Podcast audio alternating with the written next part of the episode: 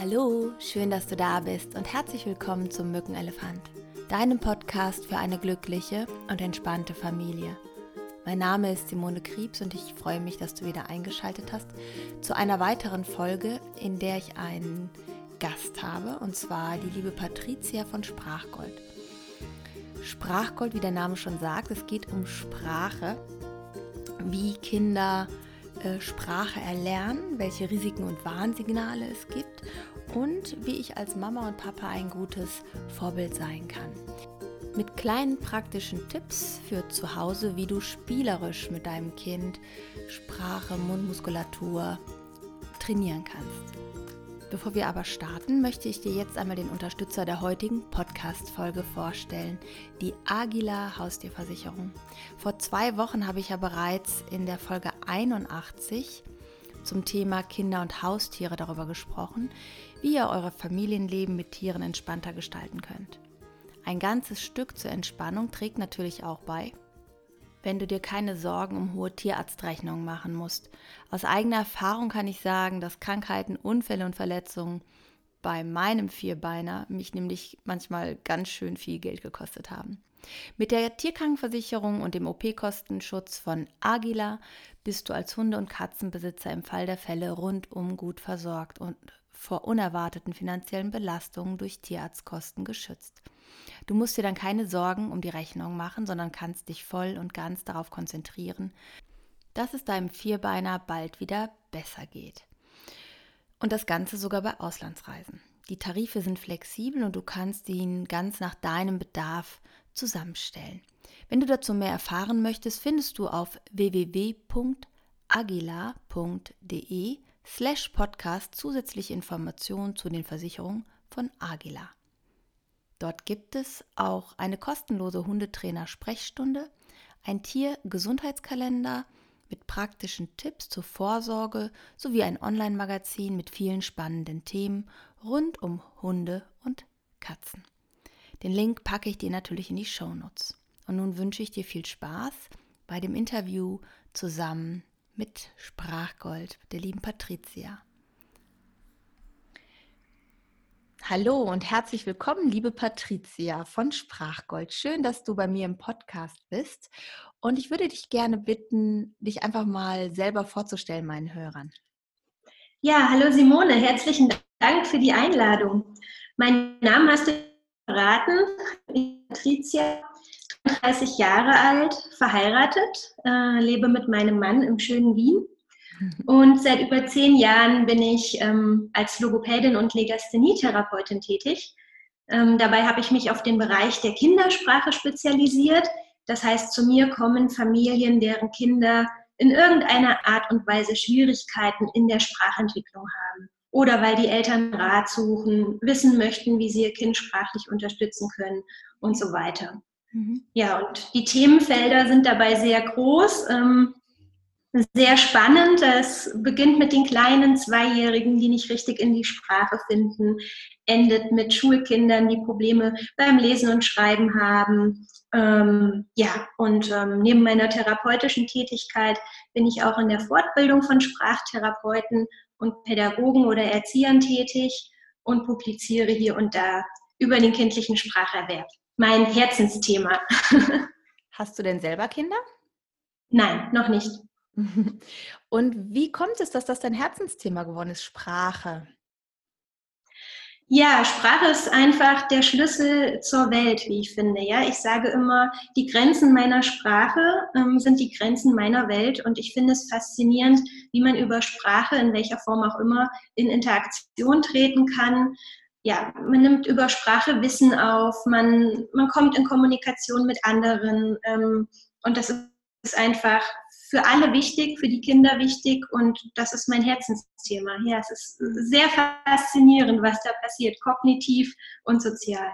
Ja, also es gab nicht so ein Schlüsselerlebnis oder so, wo du gedacht hast, so, wo, wo es für dich mal Thema war, das Thema Sprache oder sich nicht gut ausdrücken zu können oder irgendwas ähm, zu, nicht zu verstehen. Hattest du nicht in der Schulzeit oder so mal so, so ein Thema selber? Nein, hatte ich tatsächlich nicht. Nein. Das, nicht, äh, also, ne? das Interesse ist tatsächlich über, über das Thema an sich gekommen. Ich hatte keinen persönlichen Schlüssel. Mhm. Mhm. Das muss auch gar nicht, finde ich. Ne? Man muss ja auch nicht als Hebamme ein Kind geboren äh, haben, um selber eine gute Hebamme zu sein, glaube ich. Ne? Und mhm. von daher glaube ich ähm, genauso, dass man nicht selber ein Schlüsselerlebnis haben muss, um ein Herzensthema zu entwickeln. Und mich würde natürlich interessieren, wahrscheinlich auch die Hörer, wenn du mal so ein bisschen erzählst, wie Sprache denn ja äh, erworben wird. Wie funktioniert so ein Spracherwerb? Ich ähm, kriege das ganz viel mit in Kitas. Also du kannst gleich erstmal allgemein so ein bisschen sagen, in Kitas, die sagen, ja, äh, wir machen Sprachförderung auch für für viele Kinder, die äh, Deutsch nicht als erste Muttersprache haben, aber auch für Kinder, die in der Sprachentwicklung nicht so weit sind. Wie funktioniert also Spracherwerb? Was würdest du da so sagen? Und welche Rolle spielt halt auch die Umwelt da? Mhm. Ja, ganz spannend. Mhm. Ähm, also grob kann man sagen, es ist ein Zusammenspiel. Ein Zusammenspiel aus Biologie und Umwelt. Also bestimmte Voraussetzungen, um sprechen zu lernen, müssen Babys einfach mitbringen. Mhm. Dazu zählt beispielsweise intakte Sinnesleistung. Also ganz besonders wichtig ist natürlich das Hören. Wenn ich nicht höre, kann ich verbal keine Sprache entwickeln. Mhm. Aber auch die Motorik ist ganz wichtig, um Sprachlaute ja, im Mund zu formen und zu produzieren die geistige und emotionale Entwicklung, die allgemeine Lernfähigkeit und natürlich generell das Interesse an Kommunikation und Interaktion, das muss das Kind schon mitbringen. Mhm. Und damit sich aber letzten Endes das Potenzial zum Sprechenlernen auch entfalten kann, braucht es den Austausch mit der Umwelt. Also jetzt kommen die Bezugspersonen äh, ins mhm. Spiel, denn sie liefern quasi den Input, der das Kind trifft und die Spracherwerbsmechanismen aktiviert. Mhm. Und dabei ist es ganz wichtig, dass man versteht, dass es sich nicht um ein passives Sprachangebot handeln darf, sondern es muss wirklich ein aktiver Austausch, eine aktive Interaktion mit der Umwelt sein, weil Sprache einfach im Kontext gelernt wird. Mhm. Sie muss konkret sein, handlungsbegleitend stattfinden und natürlich ist da ein warmherziges und liebevolles Umfeld ganz, ganz wichtig, Bezugspersonen, die erkennen, wo steht mein Kind in seiner Sprachentwicklung mhm. und wie kann ich mich an das Kind anpassen, um ihm sozusagen beim Weiterentwickeln zu helfen. Also das ist sozusagen der Schlüssel. Biologie und Umwelt greifen ineinander. Mhm. Und du sagtest schon so passiv-aktiv, das sind so, so Fachbegriffe. Und mit passiv meinst du eine Hör-CD zum Beispiel, ne? Ja, genau. Also wenn das Kind einfach nur berieselt wird, sei es über ein Hörspiel oder Bildschirmmedien, mhm. das reicht nicht aus, um wirklich Sprache zu erlernen. Das ja. ist ja auch bei Lauf. Auf den aktiven mhm. Austausch, das Miteinander, ja, das Sehen, das Anfassen, das Spüren, das darüber reden, den Dialog. Mhm. Das war ja auch mal in den 80ern so eine Welle, dass man den Kindern dann bestimmte Sprachen auf Kassette vorgespielt hat, 80er, 90er. Ähm, mhm. Ähm, Man Mandarin zum Beispiel. Ne? Mein Kind hört schon immer Mandarin-CDs, wo man äh, irgendwann halt neurobiologisch festgestellt hat, dass das überhaupt nichts gebracht hat. Also das könnte man, hätte man auch sich sparen. Man hätte auch Wasserrauschen laufen lassen können, so, ne? Weil äh, Kinder immer von Bezugspersonen lernen.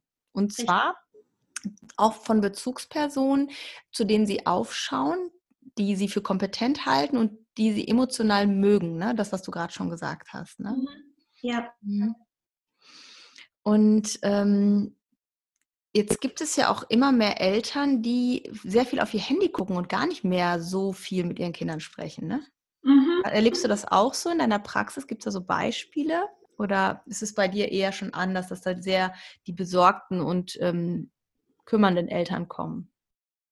Beides. Und besorgte und bekümmerte Eltern können trotzdem sehr stark vom Handy äh, abgelenkt sein. Mhm. Also es ist tatsächlich so, dass ähm, der Umgang mit digitalen Medien für die Sprachentwicklung ein Problem, ein Risiko darstellen kann. Man muss einfach sehr reflektiert sein. Um ein Beispiel zu nennen, wenn ich ständig auf das Handy schaue und den Blickkontakt mit dem Kind nicht ähm, aufrecht erhalte, dann reißt der gemeinsame Aufmerksamkeitsfokus ab. Ja, es gibt Brüche in der Kommunikation. Das hat nicht nur Einfluss auf das Sprechenlernen, sondern auch auf den ganzen Dialog. Ja, der, der geht nicht mehr richtig in die Tiefe. Und ich bin ja auch Vorbild für mein Kind. Ja, es sieht, Mama bleibt nicht lang bei einer Sache. Mama ist abgelenkt. Sie interessiert sich nicht für das, was ich sagen möchte. Ja, das ist kein sehr wertschätzender äh, Umgang. Und von daher muss man einfach sich vor Augen halten. Ich möchte diese modernen digitalen Medien gar nicht verteufeln. Die können sehr gewinnbringend sein. Aber man muss das differenziert betrachten. Also es kommt immer darauf an, wie alt das Kind ist, wo es in seiner Entwicklung steht, um welches Medium es sich handelt. Also beispielsweise ist es ein Spiel übers Tablet, ist es eine Sendung, die das Kind sieht ähm, und wie häufig wird konsumiert. Ja, bin ich dabei mhm. und spreche im Anschluss über das Gesehene mit meinem Kind. Ja, trete ich dann in den Dialog, stelle Alltagsbezüge her, ähm, spreche über die Gefühle, dann kann ich das natürlich wieder konkret und sprachförderlich machen. Wenn ich das mhm. Kind aber passiv vor dem Bildschirm parke, mhm. ähm, dann kann ich nicht davon ausgehen, dass es lernt. Und genauso ist es natürlich, wenn ich die ganze Zeit auf das Handy schaue, dann wird das gemeinsame Miteinander, der Dialog verdrängt. Mhm. Und dann nehme ich meinem Kind im Endeffekt Raum zum Sprechen lernen. Mhm. Du hattest eben was Wichtiges gesagt, nochmal so organisch muss alles in Ordnung sein. Ich weiß, dass das bei meinem Sohn so war. Der hatte auch immer den Mund offen und äh, das wusste ich damals ja noch nicht, aber mittlerweile. Das war ein Hinweis, äh, also er hatte halt Polypen und er hatte äh, einen Paukenerguss, also Wasser im, äh, hinterm Trommelfell wohl, ne? Yeah. Und hat dadurch auch äh, sehr verwaschen gesprochen damals und auch, ähm, also sehr undeutlich. Hm, und halt auch, ja, verspätet würde ich, ich weiß gar nicht, ob so verspätet schon, aber auf jeden Fall war es sehr undeutlich und verwaschen. Mhm. Und äh, dann war es bei uns so, dass er damals so Paukenröhrchen eingesetzt bekommen hat und wir dann natürlich auch zur Logopädin gegangen sind und mussten so bestimmte Übungen machen. Da kommen wir schon gleich auch nochmal drauf zu sprechen. Äh, aber wie wichtig das ist, auch wahrzunehmen, mir ist das am Anfang gar nicht so aufgefallen. Du siehst dein Kind ja die ganze Zeit so. Ne? Und das fände ich jetzt halt nochmal ganz, was sind so, so Risiken oder Warnsignale, auf die ich achten kann? Mhm. Äh, hat halt den Mund eher auf, so. Ne? Das war, habe ich mir aber gar nichts bei gedacht. Und okay, der redet jetzt halt vielleicht noch ein bisschen verwaschen. Ich rede ja auch nicht immer langsam und deutlich. So, ähm, aber das war doch ganz interessant, wie eng das miteinander gekoppelt war, wo ich vielleicht auch noch eher was hätte merken können. Und wir waren natürlich bei allen Voruntersuchungen oder sowas. Ne? Der Kinderarzt hat das jetzt nicht festgestellt. Ne? Mhm. Ja, das wird leider häufig übersehen. Also ich, ich kenne ja nun deinen Sohn leider nicht und habe ihn nicht gesehen, aber das klingt ein bisschen nach einer sogenannten myofunktionellen Störung. Das bedeutet, da ist sozusagen das muskuläre Zusammenspiel von Lippen, Zunge, Wangen in irgendeiner Art und Weise beeinträchtigt. Beispielsweise könnten die Muskeln zu schlaff sein genau. und dann sind sie mhm. ja beeinträchtigt im Bewegungsausmaß und, in, und das geht. Und dann atmen die Kinder häufiger durch den Mund statt durch die Nase. Mhm. Dann baut sich ja, von der Zungenmuskulatur her ein Ungleichgewicht auf und die Kinder Lispeln vielleicht, ja, im Volksmund sagt man ja Lispeln, wenn das S an oder zwischen den Zähnen gebildet wird, wie du beschrieben hast, äh, die Aussprache klingt verwaschen. Es mhm. kann auch zu Zahn- oder Kieferfehlstellungen führen, zu einem falschen Schluckmuster. Oft sind die Kinder häufiger ähm, erkältet. Mhm. Du hast jetzt gerade schon gesprochen von einer Art äh, Mittelohrentzündung oder einem Paukenerguss, wenn sich genau. Wasser im Ohr sammelt. Das sind tatsächlich Risikofaktoren, auf die man im Alltag schauen kann. Ja, da hast du ein ganz mhm. wichtiges Indiz genannt. Also wenn der Mund ständig offen steht, durch den Mund mhm. geatmet wird, ähm, oder wenn zum Beispiel die Kinder nicht so gerne feste Nahrung kauen, ja, mhm. und eher auf weiche, breiige Konsistenzen stehen, wenn sie schnarchen, ne, häufig erkältet sind, verwaschen klingen, dann sollte man auf jeden Fall mal den Kinderarzt ansprechen. Mhm. Also mein Sohn ist ja heute 22. ähm, ich weiß halt, dass wir ähm, mehrfach bei der Logopädie waren und dass diese Paukenröhrchen ja auch wieder rauswachsen. Und der wurde halt insgesamt an den Ohren ähm, dreimal operiert, bis ich dann gesagt mhm. habe, äh, es kann ja jetzt nicht sein, dass die nach einem halben Jahr rausgewachsen sind und ich jetzt alle halbe Jahre mein Kind äh, operieren lassen muss. Also es war für mich so, irgendwie muss es ja eine Ursache geben. Mhm. Ne? Ist vielleicht jetzt nicht so dein, dein Spezialgebiet, aber weil wir gerade davon sprechen. Ja. Und ich weiß, dass wir damals zu einem Hals-Nasen-Ohrenarzt, der mir empfohlen worden ist, gegangen sind, der auch alternativ arbeitet, parallel. Ne? Und er sagte, das ist häufig eine allergische Reaktion auf ähm, bestimmte tierische Produkte, Milchprodukte. Und wir mussten damals so eine Kur machen mit ihm, sechs Wochen, keine Milchprodukte, keine tierischen äh, Produkte, also auch kein, kein äh, Fleisch, kein Käse und ähm, kein Zucker. Mhm, spannend. Das, mhm. das haben wir sechs Wochen gemacht und äh, es gab so Globulis noch, ich weiß gar nicht mehr welche. Äh, und ja, danach bin ich zur Kontrolle und er sagt, ja, die Ohren sind frei. Und ich weiß noch, dass ich wirklich zu dem Ursprungsarzt nochmal gegangen bin, weil ich gar nicht glauben konnte, dass jetzt die Ursache behoben war. Mhm. Du hast das gemeldet quasi, welche Ursachen sich eventuell dahinter verstecken können. Mhm. Genau, weil äh, das ist ja immer häufig in der Schulmedizin, also ich will gar nicht drauf schimpfen, es gibt auch viele gute Sachen, ähm, aber so, es, es gibt ein Symptom und an dem Symptom muss man arbeiten. Also an, nee, ne, ähm, doch genau ein Symptom. Mhm. Aber was so die Ursache hinter dem Symptom ist, was so dahinter steckt, da wäre ich eigentlich nie drauf gekommen.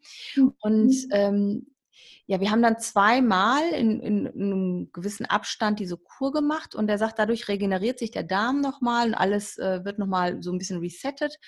Und dann könnte das wieder eine Weile gehen. Ich habe ihn natürlich dann irgendwann normal essen lassen weil das natürlich für so ein Kind auch eine Herausforderung ist. Ne? Ja. Ähm, aber heute zum Beispiel ist er jetzt schon seit zwei Jahren Veganer, aber aus sich heraus irgendwann geworden, ne? Aha. Und sagt, es tut ihm total gut. Und wahrscheinlich hatte er damals schon diese Anlage, würde ich heute sagen, weißt du? Ja, mhm. ja, spannend deswegen, was ich hier an der Stelle einfach nochmal sagen möchte, das wirklich auch ganzheitlich nochmal abklären zu lassen, woher kommt denn sowas? Und man findet, wenn man sich auf die Suche macht, immer auch mal Ärzte, die äh, ein bisschen über den Tellerrand hinausschauen. Ne? Mhm. Ja, ein guter Einwand. Gibt es denn noch weitere Risiken oder Warnsignale, auf die ich achten sollte? Oder war das eher das, was du gerade genannt hast, mit dem Schnarchen, mit der verwaschenen Sprache, das mhm. Lispeln, das Kauen, nicht so also gerne auf harten Gegenständen, oder?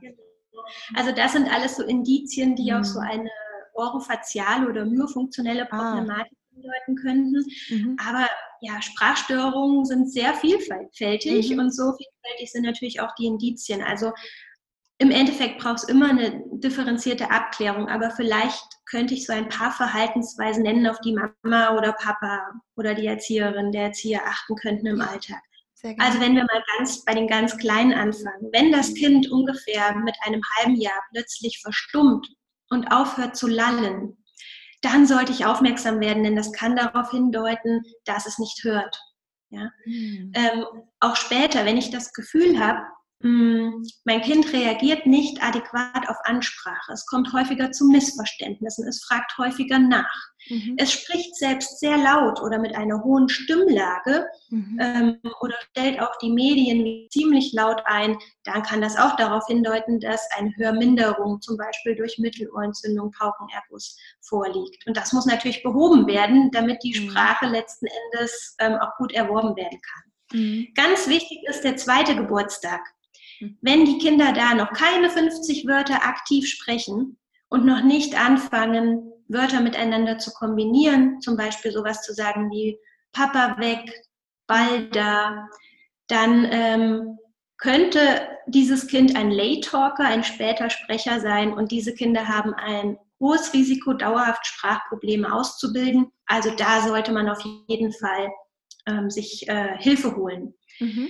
Ungefähr zum dritten Geburtstag ist eigentlich das Gros der Sprachentwicklung vollzogen. Also die ersten drei Jahre sind die wichtigsten Jahre hinsichtlich der Meilensteine im Spracherwerb. Und wenn ein Kind mit drei Jahren immer noch sehr unverständlich spricht, keine Mehrwortsätze bildet oder mit vier Jahren immer noch Grammatikfehler macht oder Sprachlaute falsch ausspricht, weglässt, durch andere ersetzt, dann sollte ich aufmerksam werden. Mhm. Denn natürlich entwickelt sich die Sprache nach dem dritten Geburtstag weiter, die wird immer komplexer und automatisierter, mhm. aber die Grundlage wird in den ersten drei Lebensjahren mhm. tatsächlich aufgebaut.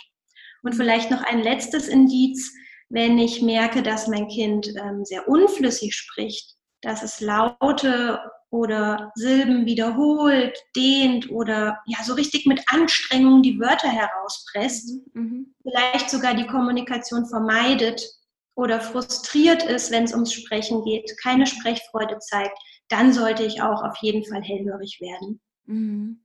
Okay. Und wie kann ich denn als Eltern selber ein gutes Vorbild sein für Sprache und Spracherwerb oder ja, für Kommunikation? Hast du da auch so ein paar Anregungen? Ja, klar. Mhm. Ähm, also generell gilt, ähm, Eltern können in jeder Phase äh, des Spracherwerbs sowohl in die negative als auch in die positive Richtung Einfluss äh, üben. Sie sind nie mhm. schuld an einer Störung, aber mhm. sie haben Einfluss von Anfang an und darüber muss man sich bewusst sein. Und beispielsweise ähm, können Eltern im ersten Lebensjahr ihrem Kind helfen, wenn sie eine eher einfachere Sprache anbieten. Also man muss sich vorstellen, die Babys, die verarbeiten Sprache einfach noch anders, als wir das tun. Die sind angewiesen auf bestimmte Hinweisreize wie eine übertriebene Mimik, Gestik, langsames Sprechen, kurze Sätze. Und damit lernen sie, das hilft ihnen. Und wenn die Eltern das anbieten, dann tun sie ihrem Kind etwas ganz Gutes. Mhm. Man spricht da übrigens auch von der sogenannten Ammensprache. Und das scheint so ein genetisches Programm zu sein. Das ist total spannend. Sobald Erwachsene und sogar ältere Geschwister mit Babys und kleinen Kindern sprechen, dann fahren die diese Ammensprache ab, indem sie übertrieben melodisch und betont und hoch sprechen. Ja, und sie geben damit dem Baby eigentlich intuitiv das, was es gerade braucht, ähm, um vorwärts zu kommen in der Sprachentwicklung. Das Bild ja. hatte ich auch gerade direkt im Kopf. Also, als du das jetzt schön, dass du das noch man macht es automatisch, ne? Genau, ja. Tatsächlich ist das intuitiv. Das ist wirklich mhm. schön zu sehen, ja. Mhm. Aber manche Eltern kommen sich auch ja ein bisschen merkwürdig vor. Mhm. Und ich habe schon häufig gehört, dass sie versuchen, diese wie sie es oft nennen, Babysprache abzubauen. Mhm. Ähm, aber da will ich wirklich bestärken, im ersten Lebensjahr ist es ganz toll und das soll und darf man tun. Sehr schön. Ja, ähm, es geht darum, dass man sich an die Sprachentwicklung des Kindes anpasst. Also wenn das Kind sich weiterentwickelt, darf natürlich auch meine Sprache komplexer werden. Es soll ja dazulernen, es soll angereizt werden. Mhm. Und wenn die Kinder lernen, ähm, ja, Wortschatz aufzubauen, dann hilft es ihnen, wenn man die Dinge und die Handlungen um sie herum zeigt, handlungsbegleitend spricht, neue Wörter wiederholt ähm, wenn man ihnen Fragen stellt, um sie zum Erzählen ja, zu ermutigen. Ähm, das erweitert, was sie sagen mit neuen Inhalten. Mhm. Also ich sage immer, es braucht keine speziellen Programme, sondern mhm. sprechen lernt man, indem man miteinander spricht. Und es geht wirklich darum, in einen guten Dialog mit dem Kind zu kommen. Ja, das ist der Schlüssel. Und da muss man gar nicht so kreativ werden, denn im Alltag entstehen ganz tolle Situationen, die man zum Sprechen lernen nutzen kann. Also ich denke ganz konkret an so Routinen, die im Alltag immer wieder auftreten. Zum Beispiel das Wickeln, das Essen oder Füttern, das Baden, Bücher anschauen, miteinander spielen. Mhm. All das sind Situationen, in denen man miteinander sprechen kann. Mhm. Und da auch wirklich nochmal sich ganz konkret vor Augen führen, die Kinder lernen über Nachahmung. Und die Eltern sind Modell, sie sind Vorbild.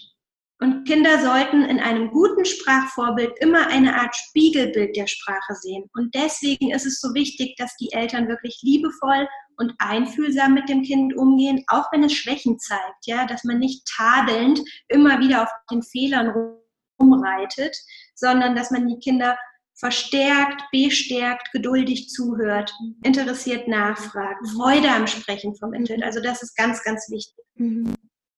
Hast du so ein paar Ideen? Also waren das so, so praktische Tipps, die man machen kann in der Alltagsförderung? Oder kannst du auch so ein paar, also ich hatte jetzt zum Beispiel bei meinem Sohn etwas, ähm, der musste immer so ein Stückchen, ähm, wie nennt man das? Esspapier. Genau, der musste, hat er so ein bisschen angefeuchtet zwischen die Lippen, sodass sich das festgesaugt hat. Ja. Und so zum Beispiel dieser Lippenschluss oder durch einen Strohhalm trinken. Hast du da bestimmt auch, auch so ein paar ganz tolle Sachen, was ich so spielerisch mit den Kindern machen kann, ne? Also wir haben da ein Spiel mhm. draus gemacht. Wir haben geguckt, wer kann am längsten, ich habe das da mitgemacht zum Beispiel. Mhm. Und äh, wer kann halt am längsten die Lippen zusammengeklebt lassen, sowas, ne? Dass es halt äh, witzig ist. Wir haben die Zeit gestoppt oder sowas, ne? Also irgendwie oder dann nur so gesprochen. Also um das einfach ähm, nicht so, du musst das jetzt üben äh, und so ein Druck, sondern so ein Spiel draus zu machen und die Freude zu erhalten beim Kind. Ne? Mhm.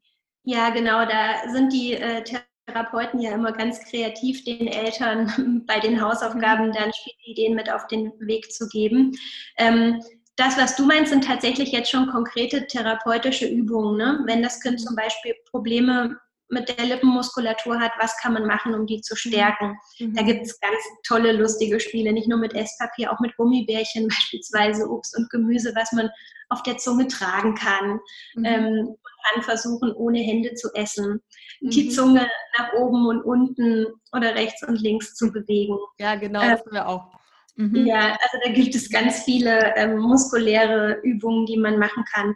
Ähm, Musik, musikalische Angebote kann man zu Hause ganz schön spielerisch umsetzen, ja, mhm. denn die haben, ja, kurz gesagt, also Musik und Sprache ist eng miteinander verknüpft, mhm. ähm, denn auch Sprache hat was mit Melodie und Rhythmus zu tun. Von mhm. daher, wenn ich mit meinem Kind zu Hause singe, wenn ich Bewegungslieder anbiete, wo die Wörter durch die Bewegungen auch konkret gemacht werden. Ich kann Reimspiele machen, Mhm. Für die ganz kleinen Fingerspiele, Kniereiter, Abzählreime, also all das ist sowas, wo man wirklich spielerisch zu Hause aktiv werden mhm. kann. Bilderbücher anschauen, ähm, etwas vorlesen. Auch das ist sehr sprachförderlich. Mhm. Ähm, wenn ich jetzt gerade an die frühe Lese- und Erzählkultur denke, die man fördern kann. Also es wenn es jetzt darum geht, überhaupt den Zugang zu Geschichten und Schriftbild dem Kind zu ermöglichen, dann könnte ich eine Lese- und Schreibecke zu Hause einrichten, mhm. wo man Buchstaben nachmalt, ja, mhm. ähm, wiederentdeckt. Schriftzeichen im Alltag sucht, an der Bushaltestelle, wo überall begegnen die Buchstaben, im mhm. Gewürzregal, im Supermarkt und so weiter. Also es gibt ganz viel, je nachdem, was das Kind eben braucht. Ja? Mhm. Also das ist zum Teil auch sehr individuell. Mhm. Und ähm, deswegen ist dann auch so ein Elterntraining letzten Endes dafür da, dass die Eltern ganz konkret für ihr individuelles Kind lernen, was kann ich tun, was hilft ihm und was passt vor allem in unseren Alltag. Ja? Mhm. Es muss ja auch irgendwie authentisch sein und man muss das auch leben können. Und jeder Alltag ist mhm. da ein mhm. bisschen anders natürlich. Ja. Und liebe Patricia, wo finden dich denn meine Hörer im Internet? Ja, also im Internet finden, äh, finden mich alle unter äh, sprachgold-online.de. Mhm. Ähm, genau, ich habe auch einen kleinen Instagram-Kanal, der nennt sich Sprachgold, wo ich äh, immer wieder Sprachfördertipps gebe oder Wissen rund um den Spracherwerb teile. Denn ja, das Thema ist die Kindersprache.